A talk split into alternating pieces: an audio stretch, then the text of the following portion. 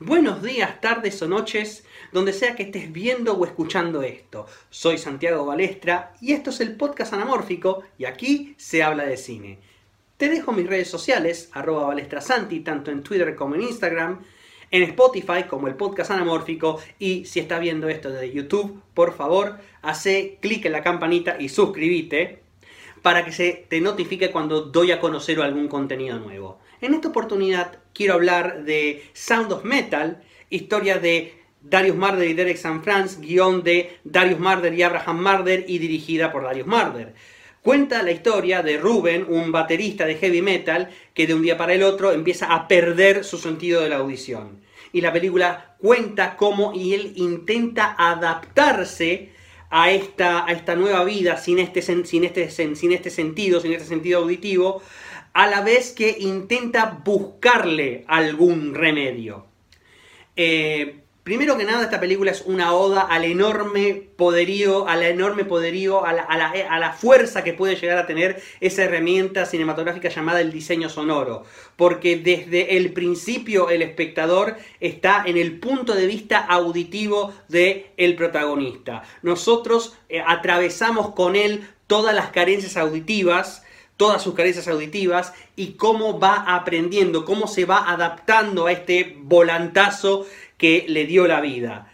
Eh, también cabe destacar que esto el realizador, Darius Marder, sabe cómo reflejarlo de una manera tal de, saber cuándo, cuándo estamos en el punto de vista de Rubén y cuándo estamos viéndolo desde afuera. O sea, es como que utiliza planos lejanos para utilizar el sonido cotidiano que todos podemos escuchar y los planos más cercanos metiéndonos literalmente en un punto de vista, en una subjetiva sonora. A ver, recapitulo, o sea, utiliza los planos, los planos lejanos con una, con una perspectiva sonora objetiva, escuchamos todos los sonidos, las calles y demás, pero en los planos más cercanos, ahí estamos en el punto de vista sonoro de Rubén y padecemos lo que él padece y aprendemos a la vez que él aprende.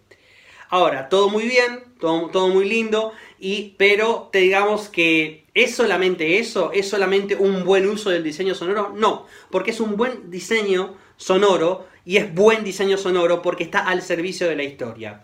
Y más o menos una historia, eh, la historia de Sound of Metal, el tema del que más o menos trata, es la adicción al pasado. Cómo estar adicto a una vida pasada que ya no es tu presente puede ser tan intenso como cualquier droga. El personaje es un adicto a la heroína en recuperación. Y sin embargo, esa desesperación por volver a la vida de antes, por volver a, no solo escuchar, sino a hacer música, por volver a esa vida a la cual ya no puede acceder, se le está volviendo una adicción que lo está carcomiendo por dentro y le está destruyendo todo lo que lo rodea, como hacen todas las adicciones.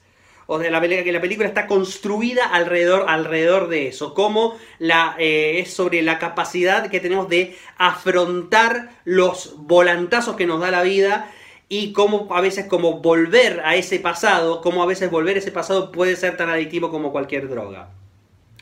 Obviamente todo esto eh, obviamente no solamente un buen diseño sonoro, no es solamente como lo utiliza para hablar de esta historia de adicción al pasado, sino que también eh, Sound of Metal eh, se acerca bastante, se acerca bastante a lo que es el cine puro definido por Alfred Hitchcock. Alfred Hitchcock dijo una vez que el cine mudo es la definición de cine puro, sin recursos de diálogo ni nada. Y cuando digo que es lo más cercano, porque si bien no es cine puro en en casi muchas instancias, hay instancias de diálogo, yo diría que esto es un 80% de pureza.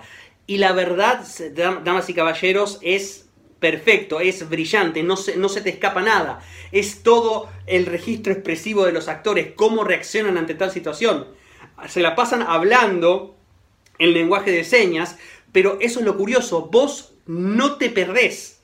No te perdés porque vos estás, como ya dije, estás aprendiendo al mismo tiempo que lo hace el personaje. Y si podemos aprender al mismo tiempo que lo hace el personaje, no es solamente una experiencia inmersiva producto del diseño sonoro y producto del guion, sino por el enorme rango expresivo que tiene el actor Riz Ahmed, que es para sacarse el sombrero desde el principio hasta el final. Nosotros vemos su frustración con él, nosotros vemos sus esperanzas con él, está todo ahí. Y la, y la cámara, y la cámara de Darius Marder sabe ubicar el momento exacto en el cual la información registra su cara y es un momento, son momentos que la verdad no tienen precio. Uno entiende todo. Son momentos en los cuales eh, no, te pueden, no, te, no te pueden decir nada, no suena ningún diálogo y entendés perfectamente lo que está pasando. Hay diálogos, seguro, pero los momentos más potentes de esta película son precisamente los que no tienen palabras y los que son más potentes que los más potentes son aquellos incluso que se valen del poder del silencio. El sonido del silencio absoluto, the sound of silence, como diría Simon y Garfunkel. Damas y caballeros, recomendadísima Sound of Metal, un peliculón de aquellos, muy bien actuado, muy bien narrado, una experiencia inmersiva y ampliamente recomendable. Y es todo lo que tengo que decir acerca de eso. Te devuelvo a dejar mis redes sociales, arroba balestrasanti, tanto en Twitter como en Instagram, en Spotify como el podcast anamórfico. Y si estás viendo esto desde YouTube, por favor suscríbete y hace clic en la campanita, dejame un buen like y comenta, comenta así, así le decimos al algoritmo que acá, acá, acá hay un diálogo, acá hay un ida y vuelta. Aunque sea para putearme, no importa. Pero recomendadísima, disfrútenla mucho. Soy Santiago Balestra y nos vemos la próxima.